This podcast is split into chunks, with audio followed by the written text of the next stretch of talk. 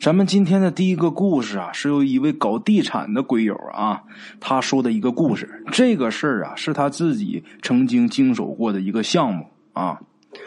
咱们现在人多了，所以以前好多种庄稼的田地，现在都变成了楼盘。田地都变成了楼盘，就更别说荒地了啊！有这么一年呢，这位鬼友他开发某个楼盘，这个楼盘以前这块地啊，原来就是一片荒地。在开发的时候，第一项任务就是先去除荒草。他们在去除荒草这个过程中，在地上看见一个东西，啊，这个东西啊，吓得工人们都不敢开工了。后来呀，请来这个搞风水的高人，他们干地产的啊，跟这些高人都是有挂钩的。找来高人给看，并且走访了附近的老人，根据老人们提供的信息啊，和这个高人说的这个事儿是不谋而合。然后咱们这位鬼友啊，他才有信心按高人说的办法解决这个问题。那么说，老人们提供的信息是啥呢？啊，当年闹日本的时候，在这附近呢就拉起了游击队，游击队为首的是八路军从部队里边派来的两个人，这两个人呢带着附近不少小伙子就组成了游击队。那么说，这两个外乡人啊，年纪都不大，也就都二十多岁。那么当地人为什么那么服他们呢？一来啊，这两个人他们受过正规军的军事训练；二来呢是有八路军做后盾；最主要的是这两个人他们临难当先，推功揽过，所以手下人都很服气。带出来的队伍啊，又是本地的子弟兵。乱世啊，在当地除了日本人呐，还有土匪。这些子弟兵有了武器啊，他们不但不骚扰这个老百姓，他们还保民。有土匪来了，他们打土匪；有日本人来了，他们打日本人。所以这伙游击队的人在当地的威信是越来越高，老百姓啊是很拥护他们。有拥护他们的，也有恨他们的。最恨他们的就是日本人，还有伪军。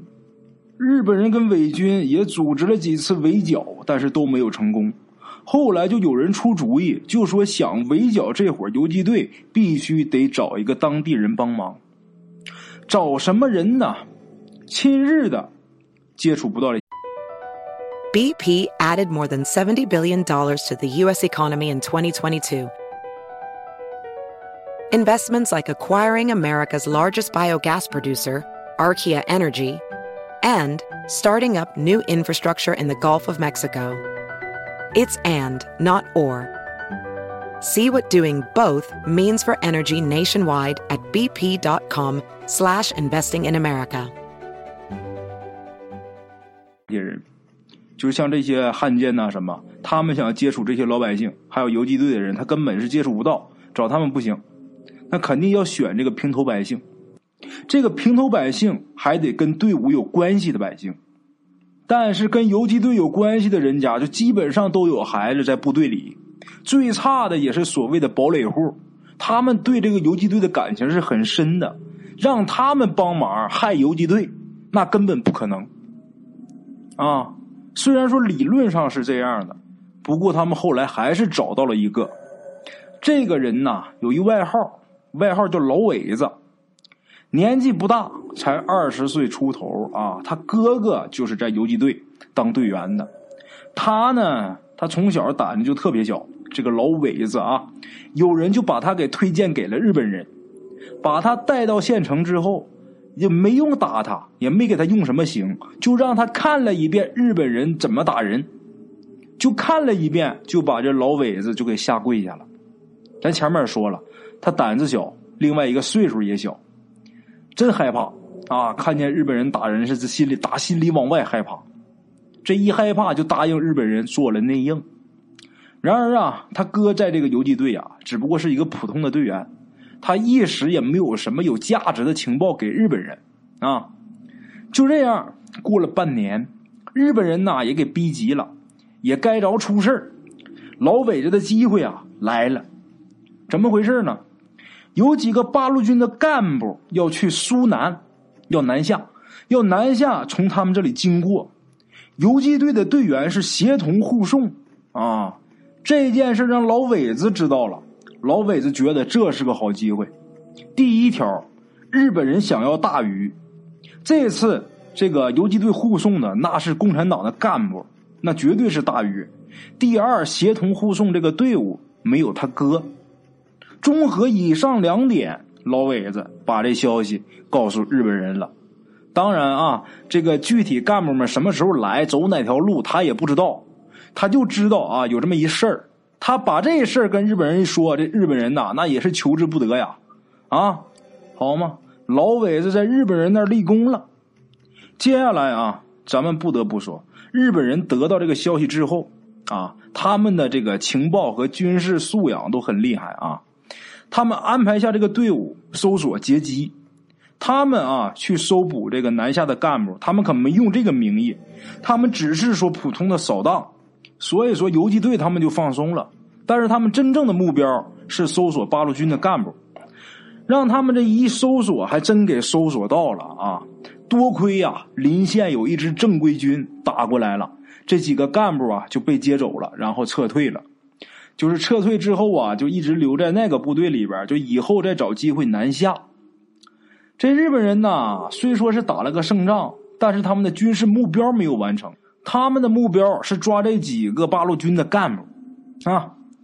在这次战斗中，日本人呐。他根本就不顾及咱们中国村民的死活，一部分没有协同护送的游击队员就受命保护作战区的这些村民转移到安全地带，这就需要啊突破日军的包围，在某个方向，因为这个方向里边呃往出跑的这个老幼比较多，前锋这个游击队员已经是冲出这个包围圈了，但是后面还有十几个老人和小孩被堵住了。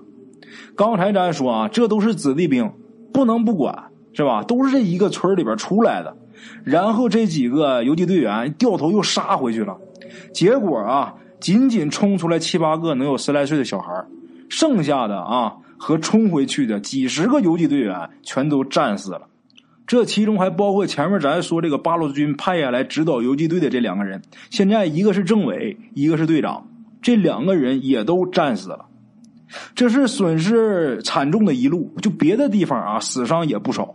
就这次战役啊，咱们这边不管是游击队也好，还是这个正规军也好，加在一起损失了近千人，再加上老百姓啊，那损失这么惨重，那肯定得查呀。那日本人为什么突然间搞这么大规模的扫荡？这一查就查出老尾子了啊，他就露出来了。不过前面咱说了，这个老伟子他只是一个引子，后面大量的情报工作都与他无关。咱们这边啊，主要是打击这个日本后方大批的情报工作为主。对这个老伟子呢，只是啊，责成当地这个游击队，你们去处理吧。正规军这边没有功夫搭理他。这个老伟子自从出事以后，他一看死了那么多人，他自己就害怕了，他就到这个镇上啊。真的投靠日本人去了。以前他只是卧底，在这获情报。这回他是真的到了日本这个大营，他去投靠日本人去了。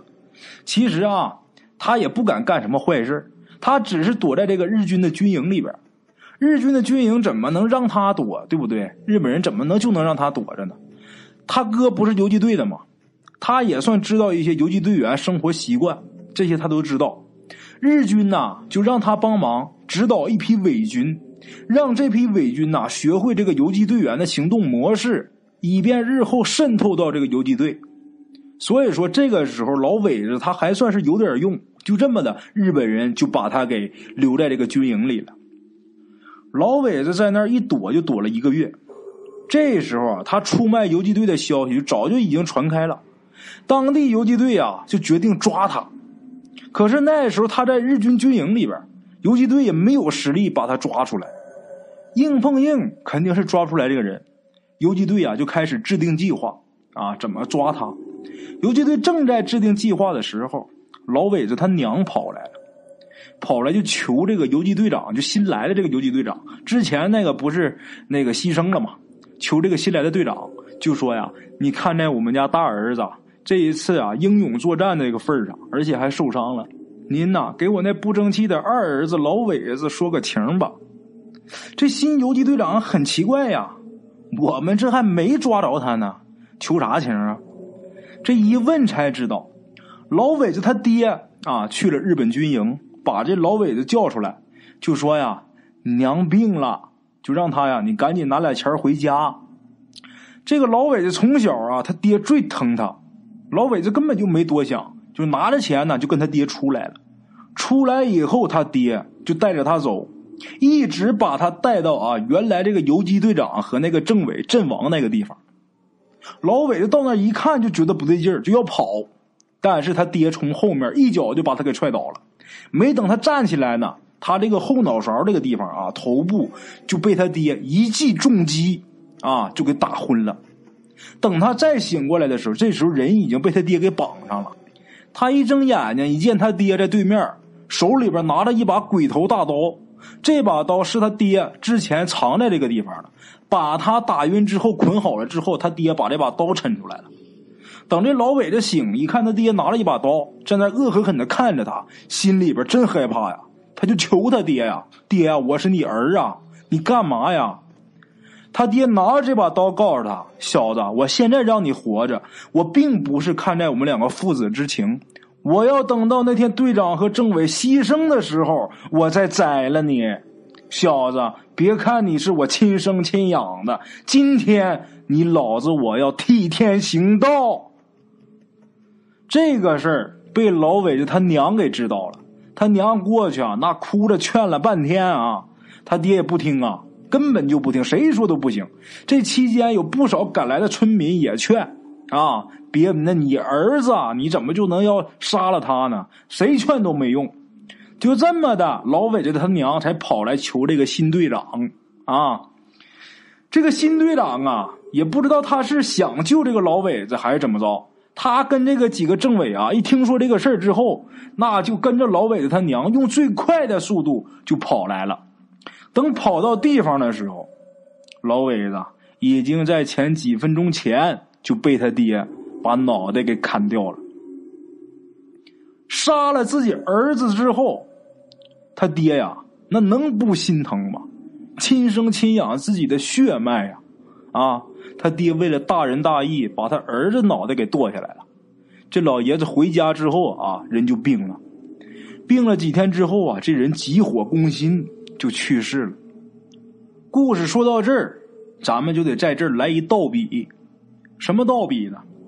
那么前面咱说的那个建筑工人，他在清理这个杂草的时候，看见什么东西吓坏了呢？他们就看见这个地上那块地不长草，是映出一个人形。这个人是五花大绑啊，这手被绑到后边。这个腿呀、胳膊呀、身子啊，都看得很清楚，这是一人形。但是呢，这人形无头，啊，几步之外呢，还有一个圆形。这块土地也是不长草。这一联想，再看这个圆形，就怎么看怎么像人头。刚开始的时候啊，这个干活这些工人里边有一工头，大伙还都听这个工头的。这工头就说呀。把这层土铲掉就没事了，啊！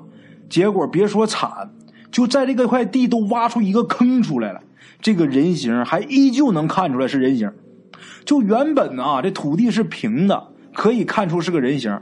就挖出坑之后，这人形还是没有变，并没有因为那个坑这人形而走形，就好像这个人形可以随意变化，不管你从哪个角度看。不管你是把那地方挖坑还是填土，最后看过去，那还是一人形啊。那么说这件事最后是怎么处理的呢？前面咱也说了啊，这个搞地产的这位鬼友，他不是请来风水先生了吗？这位先生咋给破解的呢？啊，先生先说呀，这是一个被至亲杀的人，被至亲杀的人呐，他没办法转生。他时时刻刻要受死时候的痛苦。第一种解决办法就是请有道行的僧人或者是道士给他做一场法事或者做一个超度。再一个就是用纯阳的东西把这个东西给打散啊。不过呀，这样他也就魂飞魄散了。咱们干地产的这位鬼友啊，就问说：“什么是纯阳的东西？”风水先生就说了几样。然后这位鬼友他想了想啊，他又觉得这个先生说那几样，其中这个大公鸡血很不错。那片人形的土地啊，也不过两三平方，用这么二三十只大公鸡的血，足够泼一遍的啊！几十只鸡呀，不到一千块钱吧？啊，你请个和尚，你请个道士，咱别说有道行的啊，就是普通的来给你做个超度，两千也打不住。那要是有点道行的来，你没三万两万哪够啊？我要是买公鸡的话，最多也就是一千块钱。再说啊，这鸡杀了之后，剩的鸡肉还能炖呢，这可以走伙食费呀。那请和尚道士那钱，那不就白花吗？什么也捞不着。综上所述，咱们这位鬼友老板啊，义愤填膺的跟手下人说呀：“我最恨汉奸呐，去买鸡。”哈哈，别说啊，泼了这个鸡血之后。地上那个人形啊，还真的就消失了，啊，好了啊，这是咱们今天的第一个故事啊，这也是一个关于大义灭亲的这么一个故事啊。接下来开始咱们今天的第二个故事啊。好了啊，各位老铁们，咱们今天第二个故事啊，是来自一位在北京生活的这么一位鬼友，他的老家呢是保定的啊。这个哥们儿啊，小时候就是挺调皮捣蛋的。全村呐就没有一个能看好他的啊，就觉得这孩子上学肯定是不行了。但是他最后还真的考上大学了啊！当年他小的时候，他们村就没有一个认为这个孩子适合上学的。当时都认为呀，这孩子适合去当兵，为啥呢？胆子大啊，啥都敢干。哈，小的时候啊，这个鬼友他也不知道是听谁说的啊，就是说这个吞乌鸦眼睛可以见鬼。听说这事以后啊，自己心里就开始犯痒痒，是吧？这人都见过，这鬼要见见得多好，看看另一个世界什么样，这鬼长什么样啊？小孩啊，这好奇心呐，真是够害人的。他那时候住在村里边，想捉一只乌鸦呀，并不是什么难事啊。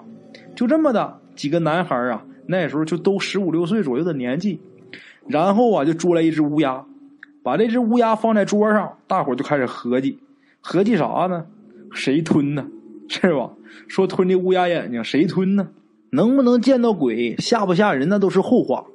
关键是啊，现在是看着这个血淋淋的乌鸦眼睛，那大伙都觉得恶心。后来啊，还是咱们这位鬼友，他说：“我出的主意，我吞吧。”啊，就这么的，他就真给吞下去了。当天晚上啊，他什么都没有见到。等到第二天呢，几个男孩还打听他呢。一听说什么都没见到啊，就有人说呀：“村里边人多，人气啊太旺，鬼不敢来。你今天晚上你上村外去试试呗。”这位鬼友胆儿还真大，他还真听话啊。晚上吃完饭跟家里说一声，他真跑到这个村外坟地去了啊。当然啊，几个小孩也都远远的跟着他，他自己在坟地那儿离挺远，那些孩子也都跟着他。但是他到了坟地之后，还是什么都没有看着。哎呀，这一下啊，这大伙有点气馁了，就把这事儿啊就给放下了啊，就说这是扯淡啊，骗人的。又过了几天呢，他们一起玩，其中有一个小孩跑来，就跟他们说：“上次啊没见着鬼，是因为咱们吃的不对呀，啊。”怎么不对呢？上次他们捉来这个乌鸦，是先把这乌鸦打死，然后用这个小刀把这个眼睛挖出来。他说不对，错了。他说，据说呀，正常的程序是吞这个活乌鸦的眼睛。他们这一听啊啊，原来问题是出在这儿啊。那得了，抓乌鸦吧，就这么的。这个抓乌鸦这个事儿，大伙都能办啊。吞下去这个事儿呢，还是由咱们这位鬼友负责。这个最难的这一次就是挖眼睛这一关，得活着挖，活着把这乌鸦眼挖下来，然后赶紧吞下去啊！趁热乎赶紧吞下去。大家想想得多吓人，多恶心啊！那毕竟是个活物啊。最后他们大伙猜拳，输了那个没办法啊，是咬着牙把这乌鸦眼睛给挖出来了，然后就趁着这个乌鸦还活着的时候，咱们这位鬼友就把他的眼睛给吞下去了啊！结果呢？这天晚上还是什么都没见着。BP added more than $70 billion to the U.S. economy in 2022. Investments like acquiring America's largest biogas producer, Archaea Energy, and starting up new infrastructure in the Gulf of Mexico. It's and, not or. See what doing both means for energy nationwide at bp.com slash investing in America. 但是，但是啊，第二天起来的时候，这鬼友他妹妹，他亲妹妹比他小四岁，他这妹妹就发烧了，说胡话，就说好多怪物啊在床边围着他。哎呀，这孩子的父母很着急呀，也就是咱们鬼友他父母啊，特着急。然后这位鬼友啊，还安慰他爸妈呢，就说：“哎，不没事，肯定不是闹鬼，就是我小妹发烧烧糊涂了吧。”刚开始他父母还以为这儿子安慰自己啊，后来他爸听出来了，他之所以这么有信心说没有鬼，是因为自己两次都是如此如此吃了乌鸦眼睛啊，现在一个鬼都没看着，所以他现在断定没有鬼。他爸还没等他说完呢啊，上去就给他一巴掌，就 这给呼的脸都给打肿了那一巴掌。然后他爸赶紧起身就去村里边请来一位老人。啊，这位老人以前是开过这个纸扎铺的，谁家要是死人了呢，他也去给人做大疗。就这么一老头啊，这老头一来呀，一进他们家屋里边就吓一跳啊，就说：“你们家怎么这么多不干净的东西啊？”好在啊，这老头他有经验，这些东西啊又都是刚来的，所以说费了两天的功夫，把这些东西啊都给送走了。期间呢，咱们鬼友他爸啊。把他吃乌鸦眼睛这个事儿跟老头说了一遍，老头当时忙着送鬼，也没说啥。等都完事之后啊，他把这个鬼友给叫回去，就跟他说：“爷们儿，以后可不敢这样了。你是小伙子，你阳气旺，这些玩意儿找不上你，都来找你妹妹了。得亏你们家没有太老的和太小的人呐，不然呐，这回真要出大事啊！啊！”好了啊，各位老铁们，今天给大家讲这么两个故事啊。咱们这第二个故事啊，就是说如何如何见鬼。有些好朋友也真是闲的啊，没事就总研究见鬼，真等见到了呢，自己又麻爪了，不知道怎么办，惹鬼上身啊。大家一定要记住那句话啊：好奇害死猫。没事别研究这些邪门外道，各种见鬼的方法啊，也真有去试的。大家可光看见谁谁谁去试了啊？试完之后没效果，但是你可没看着试完之后人没了的，真有效果把人给试没了的，你可没看着呢。你为什么你看不着？他都死了，你哪儿看去？